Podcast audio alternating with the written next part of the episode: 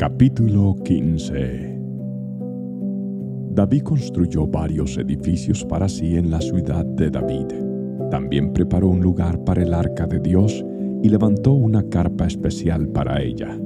Después ordenó, Nadie, excepto los levitas, podrá llevar el arca de Dios. El Señor los ha elegido a ellos para que carguen el arca del Señor y para que le sirvan para siempre. Luego David convocó a todo Israel a Jerusalén para trasladar el arca del Señor al lugar que él le había preparado. Este es el número de los descendientes de Aarón, los sacerdotes y de los levitas que fueron convocados. Del clan de Coat, 120, con Uriel como su jefe. Del clan de Merari, 220, con Asaías como su jefe. Del clan de Gersón, 130, con Joel como su jefe. De los descendientes de Elisafán, 200, con Semaías como su jefe de los descendientes de Hebrón 80, con Eliel como su jefe, de los descendientes de Uziel 112, con Aminadab como su jefe.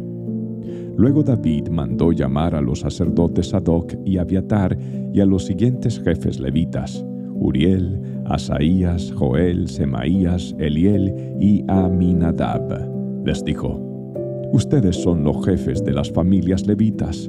Deben purificarse ustedes mismos y a todos los demás levitas a fin de que puedan traer el arca del Señor Dios de Israel al lugar que le he preparado. Como no fueron ustedes, los levitas, los que llevaban el arca la primera vez, el enojo del Señor nuestro Dios se encendió contra nosotros no habíamos consultado a Dios acerca de cómo trasladarla de la manera apropiada. Así que los sacerdotes y los levitas se purificaron para poder trasladar el arca del Señor, Dios de Israel, a Jerusalén. Entonces los levitas llevaron el arca de Dios sobre los hombros con las varas para transportarla, tal como el Señor le había indicado a Moisés. David también ordenó a los jefes levitas que nombraran un coro de entre los levitas formado por cantores y músicos, para entonar alegres canciones al son de arpas, liras y címbalos. De modo que los levitas nombraron a Emán, hijo de Joel, junto con sus hermanos levitas, Asaf, hijo de Berequías, y Etán, hijo de Cusaías, del clan de Merari.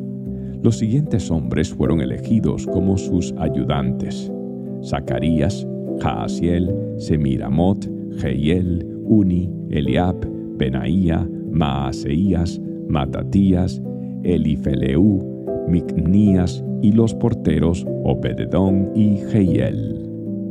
Los músicos Emán, Asaf y Etán fueron elegidos para hacer resonar los címbalos de bronce.